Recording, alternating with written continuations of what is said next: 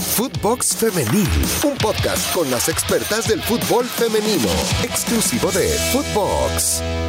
Bienvenidas, bienvenidos a Footbox Femenil. Gracias por estar con nosotros en este nuevo episodio. Recordando que todavía tienen posibilidad de escuchar la entrevista en dos partes eh, que hicimos con Mariana Gutiérrez, la directora de la Liga MX Femenil, sobre todos los cambios que vienen en torno a esta competencia, la liga más importante de América Latina, la Liga MX Femenil. Y obviamente en Footbox Femenil estaremos hablando de eso y muchísimo más. Gracias por acompañarnos. Recuerden seguirnos en nuestras redes y ya saben que este podcast lo pueden escuchar en absolutamente todas las plataformas. Así que reitero, gracias por estar con nosotros. Mi nombre es Marion Reimers y estaré acompañándoles a lo largo de eh, distintos episodios todas las semanas. ¿eh? Salimos de lunes a viernes, así que estén con nosotros. Y bueno, eh, este podcast exclusivo de Footbox el día de hoy se estará centrando en el tema olímpico, porque si bien en el fútbol de los hombres, el, el fútbol olímpico no es tan relevante, hay que decirlo, porque me parece que nació viciado, lejos de la FIFA,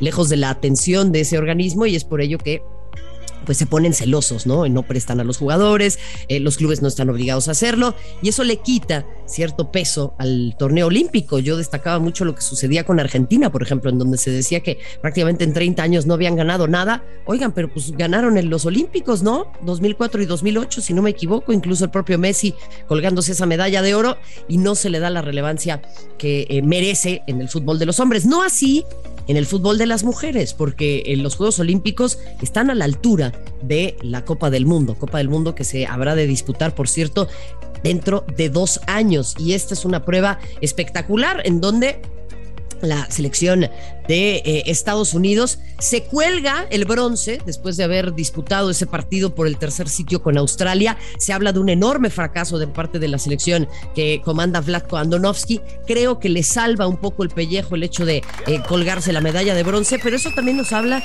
de la altísima exigencia que existe para la selección de las barras y las estrellas. Una selección con jugadoras muy veteranas, algo que también se criticó mucho eh, por parte de la prensa a este entrenador porque bueno, se habla de que tal vez ya sería importante que la selección de Estados Unidos encuentre eh, tal vez pues un cambio generacional, empiece a darle otra oportunidad a futbolistas jóvenes, ¿no? Eh, eh, la que está luciendo en la NWSL, por ejemplo, Trinity Rodman, está jugando de maravilla, que por cierto, si no han visto la NWSL, ahí hay fútbol femenil para aventar para arriba porque no se ha detenido por la batalla olímpica. Pero bueno, Pasando en limpio, juegan Australia y Estados Unidos. Un partidazo 4 a 3 para la selección de las barras y las estrellas. Ahí estuvo Carly Lloyd y Megan Rapinoe también, un doblete cada una. Entonces, bueno, yo decía que se había cuestionado mucho la edad de las jugadoras que integran este equipo. Bueno, pues las veteranísimas Carly Lloyd y Megan Rapinoe sacando la cara frente a una selección de Australia que tiene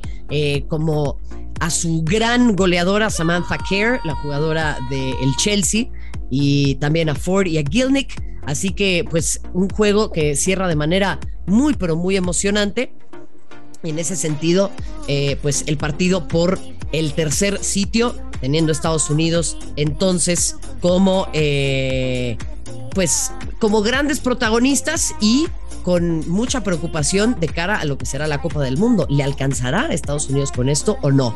Bueno, y por cierto, también estará la gran final entre Suecia y Canadá. Canadá que justamente dejó en el camino a la selección de los Estados Unidos en un duelo muy importante en eh, la rivalidad de CONCACAF. También la selección de Suecia que le había pegado a Estados Unidos en el arranque de este torneo y que recordemos hace cuatro años también fue uno de los grandes verdugos de la selección protagonizada, ya lo decíamos, por Carly Lloyd y por Megan Rapino. Habla, me parece, de una paridad de fuerzas muy interesante en eh, los Juegos Olímpicos, con eh, Suecia, que tiene a figuras como Magdalena Eriksson, como Fridolina Rolfo, como otras tantas. Y bueno, en ese sentido, creo que ese cambio eh, de estafeta es importante y nos habla también de la enorme competencia que empieza a existir en el fútbol femenil, porque claro, Estados Unidos siempre es favorito, es el equipo más ganador, cuatro veces campeonas del mundo, también ganando medallas olímpicas, pero también empieza a hacernos ver, reitero, la importancia de este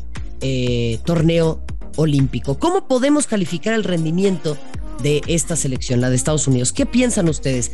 ¿Creen que este es un absoluto fracaso? Porque bueno, para ganar el bronce primero hay que pararse ahí y yo creo que ese es un punto muy importante también a tener en cuenta. Eh, en ese sentido, poner sobre la mesa a quienes hubiesen convocado ustedes y cuáles fueron los grandes errores de Vlad Kwandonovsky, por ejemplo, porque se hablaba de que cambió esa línea de, del ataque, que hizo algunas modificaciones que no convencieron a quienes eh, nos especializamos en este tema. Para mí, creo que tiene que ver más con cómo se armó ese equipo y Megan Rapino salió a defenderlo diciendo, bueno, a ver, yo considero que las futbolistas debimos de haber jugado mejor, que las futbolistas debimos de haber rendido de otra manera.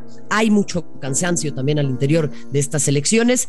Hay eh, mucha preocupación, lógicamente, en torno a lo que eh, ha generado la pandemia, el agotamiento, el calendario. Recuerden, la NWSL no se detuvo y estas futbolistas estuvieron hasta hace muy poco jugando. Entonces, ¿es cansancio o es en realidad que eh, ya no están a la altura. ¿Por qué? Porque pues en ritmo llegaron, sus ligas se estaban llevando a cabo, tenían grandes posibilidades de lucir bien.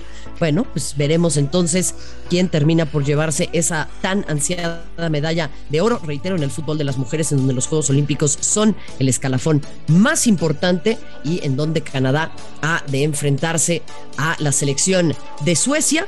Así entonces eh, gana Estados Unidos frente a Australia. Kerr se queda a la orilla y así entonces las veteranas lograron por lo menos colgarse esa tan ansiada medalla. Recuérdenlo, acompáñenos en este y en otros espacios, pero a mí me encantaría conocer su eh, punto de vista, qué es lo que piensan en torno al rendimiento de la selección de los Estados Unidos. Y ahí entonces, bueno, pues recuérdenlo, estaremos en Footbox Femenil todos los días con ustedes a través de Footbox. Este nuevo emprendimiento, esta nueva idea y el mejor aglutinador de podcasts de deportes para todos ustedes. Gracias y hasta la próxima.